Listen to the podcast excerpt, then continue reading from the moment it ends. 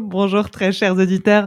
Bienvenue pour un nouvel épisode de notre émission Qu'est-ce qu'on mange?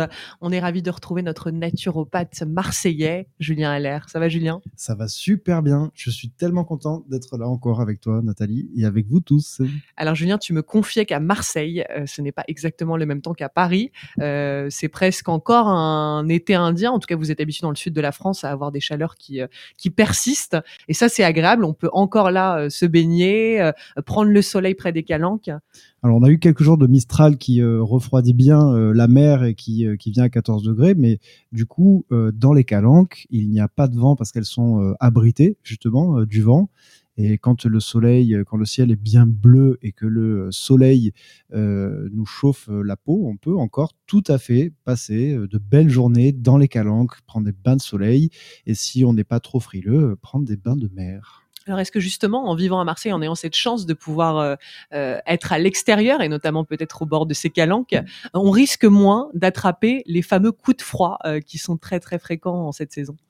Alors c'est euh, relativement euh, possible, mais euh, le coup de froid qu'on attrape avec les, différents symptômes qui peuvent être le nez qui coule, ou alors quand on a besoin de se moucher, quand on a des, présences de, de glaire, de crachat, de mucosité, tout ce qu'on va appeler le rhume finalement, ce n'est pas uniquement à cause du froid ou à cause de virus, comme on peut, euh, l'entendre. Et euh, le coup de froid euh, va entraîner des réactions au niveau de notre organisme qui vont éliminer certaines toxines que l'on a tendance à fabriquer avec une alimentation particulière. Donc automatiquement, on va encore aujourd'hui parler alimentation. Bah, mmh évidemment, c'est notre premier remède. Non, mais c'est intéressant ce que tu dis, parce que parfois la, réaction d'avoir un petit rhume, elle serait positive. Est-ce qu'elle montre que le corps il réagit bien euh, justement à ses premiers coups de froid? Il a encore des capacités d'élimination qui sont euh, qui sont bonnes. Alors c'est très juste ce que tu dis, c'est que à partir du moment où de toute façon on a un symptôme, euh, le symptôme c'est l'effort que fait le corps pour rétablir un état de santé, et il peut pas y avoir de symptômes s'il n'y a pas d'énergie. Donc déjà quand on a des symptômes, ça veut dire qu'on a euh, au moins un minimum d'énergie pour évacuer des toxémies. Et en fait, dans, dans les coups de froid, dans le rhume qu'on peut ressentir, tout ce qui sort, justement, toutes ces mucosités qui sortent de, notre organisme, c'est des mucosités, en fait, qu'on a, euh, ce sont des toxines euh, qui viennent en réalité de notre foie et que notre foie a tendance à fabriquer lors de la dégradation de la catégorie d'aliments euh, qui contiennent des, amidons et les produits laitiers. En fait, à chaque fois que l'on mange des produits laitiers, à chaque fois qu'on mange des amidons, et les amidons en particulier tout ce qui est céréales, légumineuses, pommes de terre, tous ces sucres, en fait, sont des sucres qui sont euh, collants, gluants, voilà, plein de, plein de, plein de colle. Et notre foie, il est chargé de stocker les sucres que l'on mange pour ne les redistribuer quand euh, on a besoin d'énergie. Seulement, le sucre qui vient des céréales, quand on mange par exemple du pain, des pâtes, euh, du riz, des choses comme ça, ce sucre, il est collé à cette colle et donc le foie, avant de stocker euh, le sucre, il faut qu'il décolle cette fameuse colle qu'il y a sur le sucre. Et donc, il va utiliser la bile pour pouvoir éliminer cette colle. Et le foie va du coup avoir plein, plein, plein de colle, de mucosité que les poumons et les intestins vont évacuer. Et quand ça passe par les poumons, avec un rhume, avec une toux, avec une expectoration, euh, des, avec des, justement, ce sont les glaires, les crachats, les mucosités et euh, ce qu'on peut ressentir quand on a le rhume et quand on a le nez pris. Ce sont ces mucosités qui en réalité viennent du foie lorsqu'on mange certaines catégories d'aliments. Alors justement, on évoquait avant de démarrer l'émission, on voit beaucoup sur Facebook de gens qui sont ravis de faire leur première raclette de l'année Est-ce que la raclette serait typiquement le genre de repas à bannir pour éviter euh, bah, toutes ces problématiques de coups de froid alors, si on parle d'une raclette avec euh, des pommes de terre pleines d'amidon et du fromage, qui est un produit C'est ce dont on parle, et avec de la charcuterie. avec la charcuterie. Alors, la charcuterie, ça, ne va pas amener particulièrement de, de, colle ou de mucosité, mais ça va amener énormément d'acidité qui va se transformer en petits cristaux.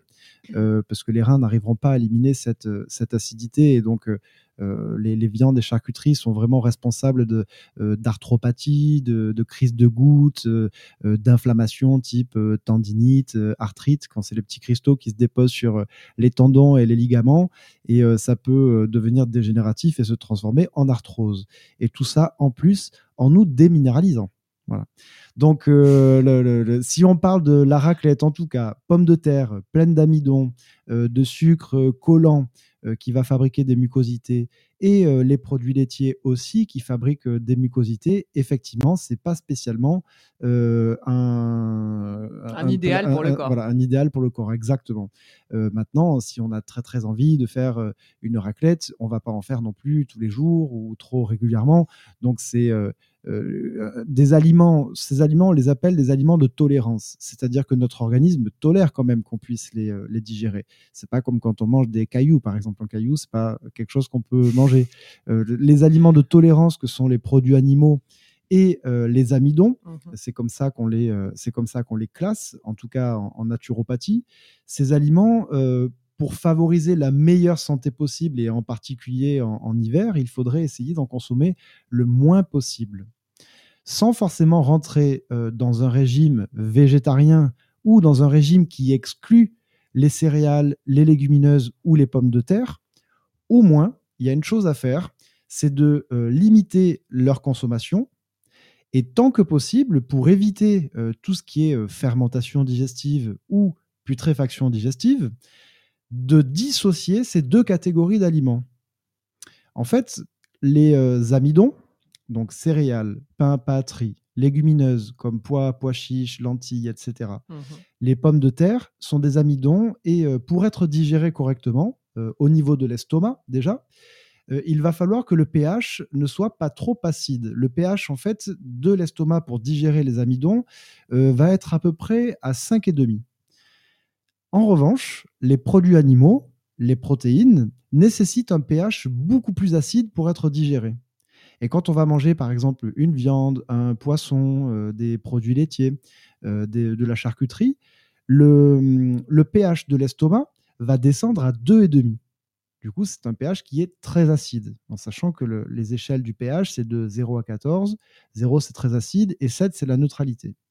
Si on mange un produit animal qui nécessite un pH à 2,5 dans l'estomac, et qu'on mange un amidon qui aurait nécessité un pH à 5,5, l'estomac va se retrouver confronté à un dilemme. Il va dire qu'est-ce que je fais? intestinale. C'est ça, euh, stomacal. Il va se dire qu'est-ce que je fais? Est-ce que je descends le pH qu'à 2,5 pour bien digérer les viandes? Est-ce que je monte le pH à 5,5 pour bien digérer les amidons? Eh bien, comme il ne fait, fait pas de favoritisme, il va faire un pH à moitié-moitié comme la pizza à moitié-moitié. le pH à moitié-moitié, ça veut dire que ni les amidons ni les protéines n'auront le bon pH pour être bien digérés. Et donc, les amidons qui sont des sucres vont fermenter et les protéines vont putréfier. Sympathique Très sympathique. La fermentation et la putréfaction, ça va entraîner des toxines supplémentaires ça va entraîner des ralentissements digestifs qui vont, euh, qui vont amener des porosités intestinales, qui vont nous pomper toute notre énergie parce que l'énergie qu'on aura, quoi, notre batterie d'énergie, euh, servira à compenser l'alimentation où on n'aura pas respecté ces fameuses euh, combinaisons alimentaires. Donc, l'idéal serait de dissocier ces deux catégories d'aliments. Donc pour revenir sur les plats qu'on pourrait manger en hiver quand on a euh, besoin de manger des plats un peu plus caloriques, surtout quand on vit des régions où il fait froid, où, euh, où on a euh, moins accès aux fruits, aux légumes, aux verdures, et que même si on a accès, bon, quand il fait super froid et quand non, mais là on a envie de manger du pot au feu en ce moment. Voilà, on a plus envie de manger des choses qui sont qui sont cuites, mais aussi, moi, c'est vrai que je suis, euh, euh, j'allais dire fan, c'est pas fan, mais je prône vraiment une alimentation la plus physiologique possible et une alimentation euh, la plus physiologique possible est constituée principalement de fruits crus, de légumes crus, de, verdures crues et pour, pouvoir manger une, une alimentation comme ça, il faudrait qu'on soit dans un environnement physiologique. Et l'environnement physiologique, il faudrait vivre en Équateur. Euh, là, quand on vit, par exemple, euh, à Paris ou quand on rentre dans les saisons hivernales, euh, le ciel est gris pendant quatre mois, qu'il pleut, qu'il fait froid, on peut pas avoir une alimentation physiologique parce qu'on va avoir envie de manger un peu plus d'amidon. certaines personnes auront envie de manger un peu des, des protéines, des viandes, des viandes séchées, des choses comme ça. alors, si on veut le faire, en sachant que ça nous pompe énormément d'énergie et que euh, cette énergie qui est pompée par la digestion, c'est une énergie qu'on n'a plus ensuite pour nous, euh, pour avoir déjà de la vitalité en journée, mais pas que. Euh, quand on a par exemple des symptômes chroniques, ça veut dire que si c'est chronique, ça veut dire qu'on n'a pas assez d'énergie pour soigner ce symptôme. Parce que si on avait suffisamment d'énergie, on aurait un bon symptôme une bonne fois pour toutes et on n'en parlerait plus.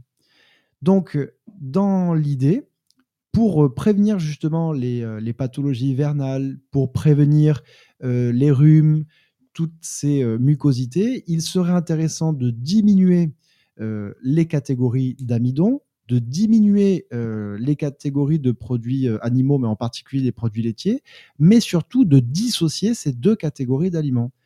Donc, au lieu de faire, au lieu de manger des pommes de terre avec du fromage, euh, comme, dans la, comme dans la raclette. On aurait pu, euh, par exemple, euh, manger du fromage, mais avec des légumes, avec des verdures, des légumes qu'on va manger cuits, crus, un peu de tout pour, pour avoir vraiment une, une variété, une, une, mixité, pour avoir un apport assez intéressant en minéraux qui vont réalcaliniser. Enfin, on n'a pas besoin d'être alcalin, mais on a besoin d'apporter de, de l'alcalinité, surtout quand on mange des aliments qui vont nous, nous acidifier.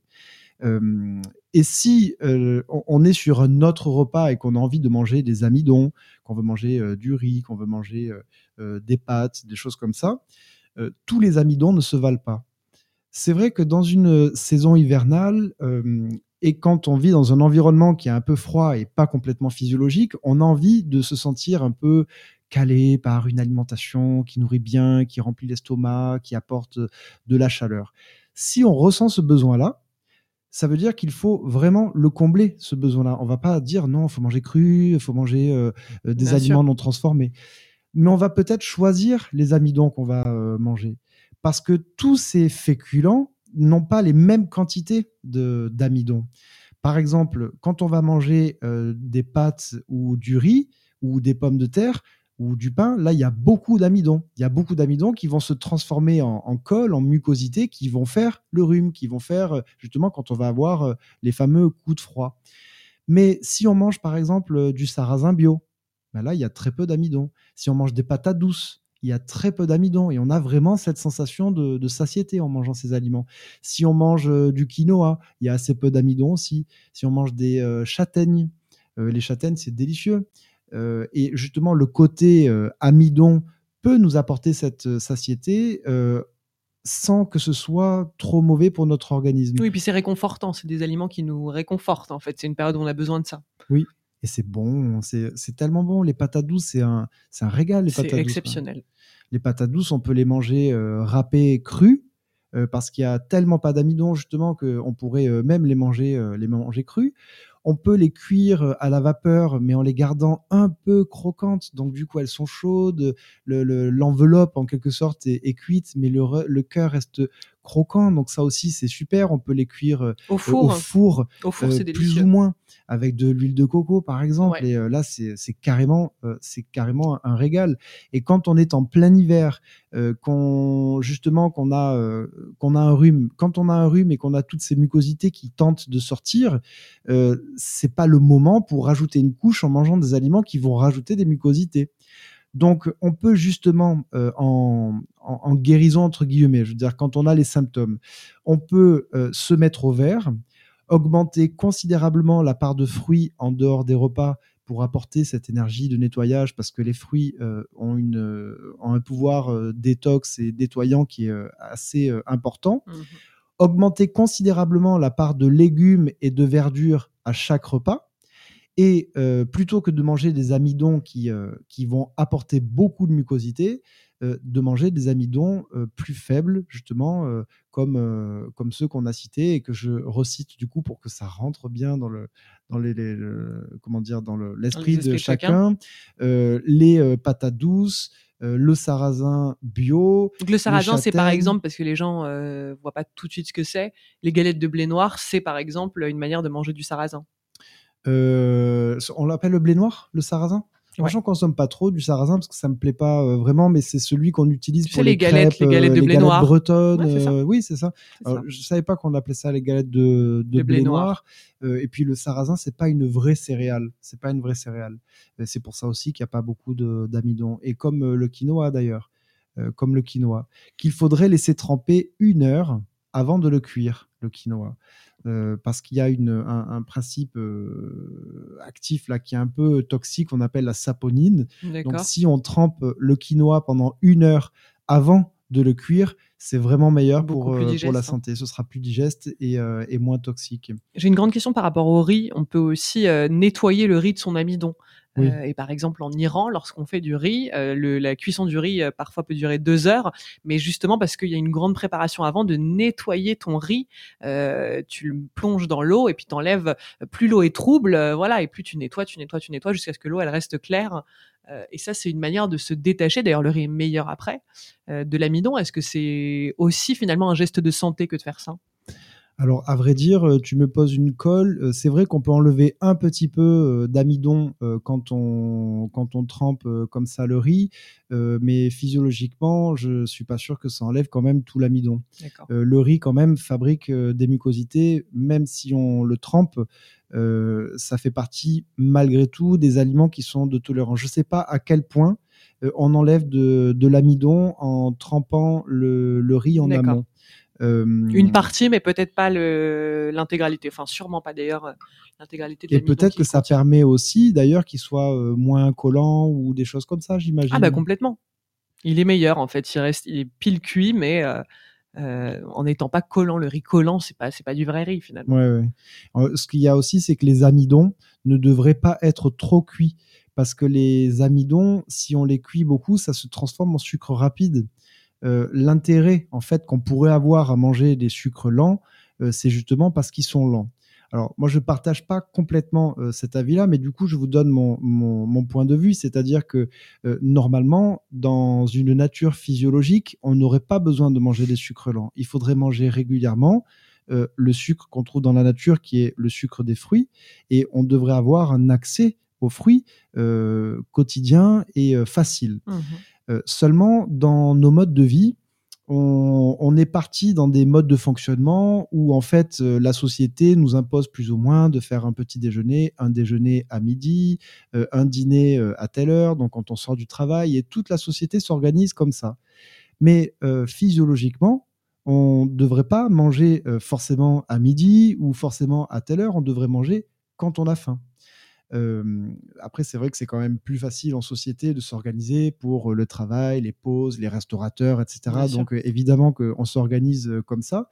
Mais si on faisait un peu plus appel à, notre, à notre instinct, euh, on aurait euh, très certainement le, la possibilité d'attendre d'avoir une vraie faim euh, pour manger, manger plus facilement des fruits.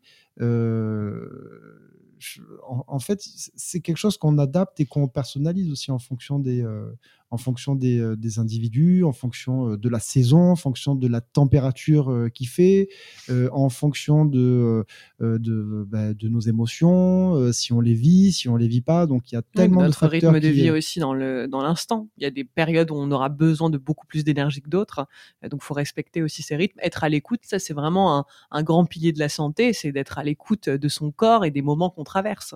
Oui. Et on peut pas dire tous les hivers sont les mêmes, tous les printemps sont les mêmes. Non. Mais en- quand, quand tu dis, euh, par exemple, euh, de l'énergie dont on a besoin, Oui. dans l'inconscient collectif, on a l'impression quand on manque d'énergie qu'il faut qu'on mange pour retrouver de l'énergie. Mais en réalité, à chaque jeûner. fois qu'on mange, on perd de l'énergie.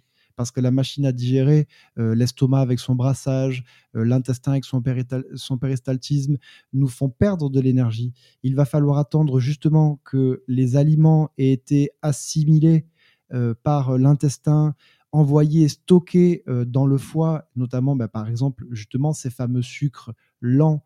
Euh, S'ils sont lents, c'est parce qu'ils sont longs à être digérés, Oui. ce qui est quand même un, un comble, c'est-à-dire qu'on dit, oh, tiens, j'ai besoin d'énergie, je vais manger des, des sucres lents, mais l'énergie que l'on perd pour digérer un sucre lent euh, n'est pas du tout récompensée par l'énergie qu'on a en retour. Parce que un estomac qui va manger euh, des pâtes, enfin, quand on mange des pâtes, un estomac qui doit les digérer, euh, pendant trois heures, il va brasser euh, le bol alimentaire. ça va être déjà assez difficile pour lui. Et ensuite, quand le contenu gastrique va se déverser dans le duodénum, puis dans l'intestin, il y a des heures et des heures et des heures de digestion et de perte d'énergie.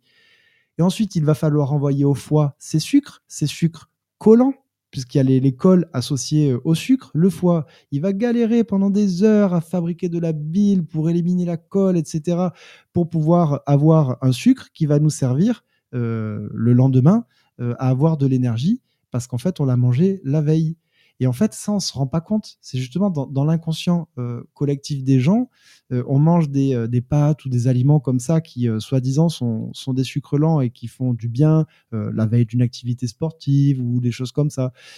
mais mais il, faut, il faut faire le point sur les quantités d'énergie qu'on a perdues pour pouvoir l'assimiler. Bah, par exemple, pour les sportifs, ça c'est une grande règle. Beaucoup de sportifs mangent des pâtes avant les entraînements. Donc finalement, euh, selon ce que tu viens de nous dire, ce serait pas une bonne chose. Hein.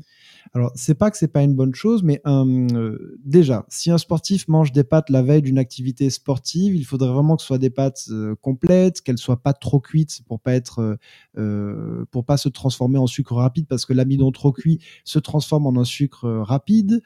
Et il faut aussi comprendre qu'un sportif qui fait, par exemple, un sport de haut niveau, il a de toute façon une activité euh, physique qui n'est pas physiologique, parce que dans la nature, il ne ferait pas ça. Mmh Donc en fait, son alimentation ne peut pas être physiologique par rapport à l'environnement qu'il a. Euh, en fonction de notre environnement, on ne peut pas appliquer une hygiène alimentaire et une hygiène de vie complètement physiologique. C'est pour ça qu'il faut impérativement personnaliser et qu'on on doit vraiment euh, sortir des, dogmes qui donnent l'impression que un type de régime est valable pour tout le monde en toutes circonstances. Parce qu'on a vraiment besoin de personnaliser en fonction de l'environnement de chacun. Euh, donc pour ça, évidemment, euh, d'être accompagné par un thérapeute, en tout cas un moment d'avoir une rencontre avec un naturopathe, d'établir un bilan complet de ce que l'on mange, d'obtenir des conseils. Et puis évidemment, on le répète souvent aux auditeurs, mais c'est de faire des expériences par nous-mêmes, euh, c'est de tester des choses, c'est de pouvoir noter, peut-être avoir un carnet où on note les réactions face à euh, tel ou tel type d'aliment. Je pense que vraiment le mieux, c'est l'empirisme, c'est l'expérience. Donc essayez, essayez des aliments, voyez ce que ça donne mais en tout cas, en effet, c'est compliqué de faire des généralités euh, dans le domaine de l'alimentation puisqu'on est euh, tous différents. Et comme tu le dis, en fonction de nos métiers, de là des activités sportives parfois euh, très intenses, bah, il faut que l'alimentation soit justement à cette image très singulière, enfin très adaptée. Il y a quelque chose, bien sûr, et il y a quelque chose sur lequel, en revanche, on se retrouve tous, c'est que pour fonctionner, on a besoin d'énergie, et l'énergie, on ne peut y accéder que par du repos. Aucune plante, aucun remède, aucun traitement, aucune opération, euh, aucune. Euh, voilà, il n'y a rien qui donne de l'énergie à part le repos.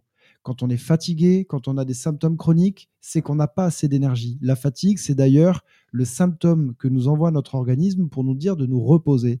Et le repos, c'est un repos qui est à la fois physique, euh, c'est-à-dire quand on est allongé, par exemple, on n'a aucune dépense musculaire et donc on recharge nos batteries d'énergie. Le repos, il est aussi mental. C'est quand on pratique le silence. Si on pratique le silence, qu'il n'y a pas de bruit autour de nous, donc le silence, euh, on a la possibilité de reposer euh, notre mental qui n'a plus à analyser les sons environnants. Et le troisième type de repos, c'est le repos digestif, qui consiste en fait à ne pas avoir d'aliments à digérer. Quand on se retrouve dans ces trois types de repos, nos batteries se rechargent comme si on devait recharger un téléphone. Et que pour recharger un téléphone, quand on a une batterie à 20% sur notre téléphone et qu'on le branche, euh, on sait que la batterie va augmenter. Eh bien, nous, quand notre batterie est basse et qu'on pratique un ou deux ou trois de ces repos, la batterie va se recharger. Ce qui veut dire que la recharge d'énergie ne se fait pas dans l'alimentation, mais dans le repos digestif dans le silence et dans la position allongée, ce que l'on fait la nuit. La nuit, on est allongé dans le silence et on jeûne. est ce qu'il faudrait qu'on essaye de reproduire en journée, en pratiquant du jeûne en journée, par exemple en jeûnant le matin, on en a déjà parlé euh, ensemble, en pratiquant euh, parfois du jeûne et en augmentant les temps de repos entre deux repas, Mhm. euh, ou alors aussi en s'allongeant, en faisant des siestes, en faisant des méditations, en pratiquant euh, le silence, mais plusieurs fois dans la journée. Comme ça, l'énergie qu'on perd avec nos modes de vie modernes et avec le froid, avec la pollution, avec le- le- le- les pensées incessantes, toute cette énergie qu'on perd, on a la capacité de recharger un peu le capital d'énergie euh, pour qu'on puisse avoir suffisamment d'énergie qui va permettre l'élimination des cols, des mucosités qui se transforment en rhume quand on attrape un, un coup de froid. Et quand on prend pas le temps de se reposer. J'aime bien cette réponse. On a eu beaucoup de questions euh, de la part des auditeurs justement sur quoi prendre comme vitamine, euh, comment est-ce que je peux booster mon système immunitaire. Et ben j'aime cette réponse euh, qui est reposez-vous, prenez du temps, faites des cures de silence, de sommeil. En tout cas, c'est une période tout le monde est fatigué là. Quand on croise une personne, comment tu vas? Bah je suis fatigué en ce moment. Et bien voilà, c'est en effet un moment pour euh, avec le changement de changement d'heure aussi, on a moins d'ensoleillement, donc ça invite à revenir. C'est une énergie beaucoup plus yin à revenir en soi, euh, à prendre du temps dans le calme euh, et pour se reposer, euh, comme tu le dis si bien. Et ça fait du bien. Et ça fait du bien. Il y a une autre chose qui peut nous faire grandement euh, du bien, c'est l'apéro dispensaire. C'est ce soir. Euh, c'est à partir de 18h30 au centre euh, Élément, c'est à Paris. Oui. Alors, est-ce que tu pourrais nous en dire un petit peu plus? Mais là, on fait la troisième édition de l'apéro dispensaire qui est organisée par l'association que, que j'ai créée euh, en mars 2016, où on propose deux types d'événements, des dispensaires euh, solidaires pour des publics précaires, comme par exemple euh, des réfugiés politiques. Là, pour l'instant, on a des actions sur Paris, Marseille, Nantes et Valence. À partir de janvier, on va se développer un peu partout en France avec même des, perspectives d'évolution à l'international. Et on organise des apéros plus festifs, euh, familiales, euh, des apéros dispensaires pour un public euh, très ouvert, de, de- de 7 à 77 ans, comme on dit. Et ces apéros dispensaires, c'est l'occasion de co-créer ensemble l'humanité et les soins de demain. Euh, ce qu'on propose, c'est de faire découvrir les médecines naturelles, euh, de, de proposer des échanges, d'être dans le partage, euh, la bienveillance. euh, et, et ça se passe vraiment dans l'apéro festif où il y a des boissons sans alcool. euh, la fête est plus folle. euh, des euh, tapas végétariens, ça fait du bien. Et euh, je sais pas pourquoi tu je fais, fais des- je tu sais fais pas des pourquoi rimes. je fais des rimes.